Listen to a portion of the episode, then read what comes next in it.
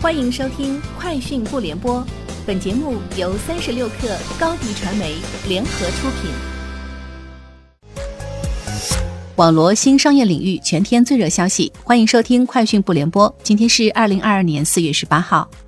作业帮公司将进军打印机市场，并将于四月二十日举办学习打印机 F 一发布会。据了解，目前公司内部已经成立了学习打印机事业部，规模在一百人左右。大部分人员来自佳能、惠普、爱普生等传统打印机企业。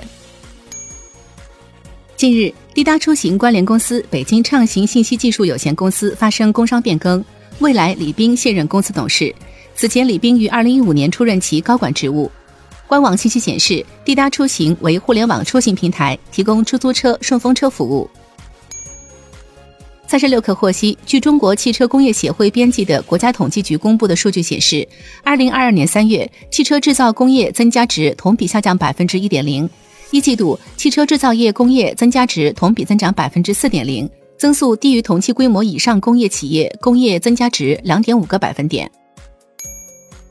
据报道，宝马首席执行官奥利弗尔·齐普斯承诺，在从内燃机向电动汽车转型的过程中，不会裁减任何一名员工。尽管经济学家预计整个行业将缩减数万个工作岗位，他发表上述言论之际，欧洲汽车业以及一些知名经济学家警告称，禁止销售新的汽油和柴油车的计划将导致大规模失业。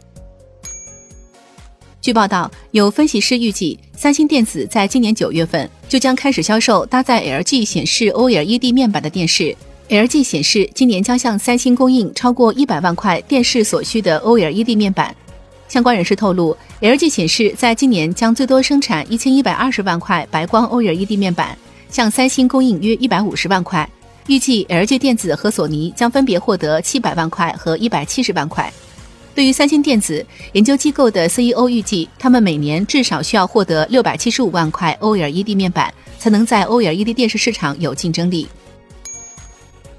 日本国立物资材料研究机构的主任研究员松田祥一等人开发出了把自动实验机器人与数据分析结合起来的材料开发方法，成功制造出使锂空气电池属于新一代蓄电池的周期寿命延长至约两倍的电解液。力争通过与企业的联合开发等推进实用化。研发团队此次力争抑制对周期寿命产生影响的负极和电解液的劣化。把自动实验机器人和数据科学的知识结合起来，寻求短时间内找出加入电解液的五种添加物的最佳组合。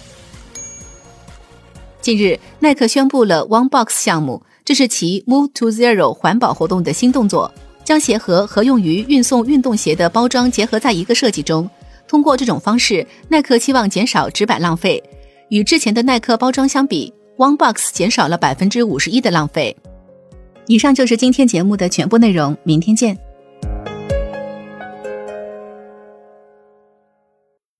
你的视频营销就缺一个爆款，找高低传媒，创意热度爆起来，品效合一爆起来。微信搜索高低传媒，你的视频就是爆款。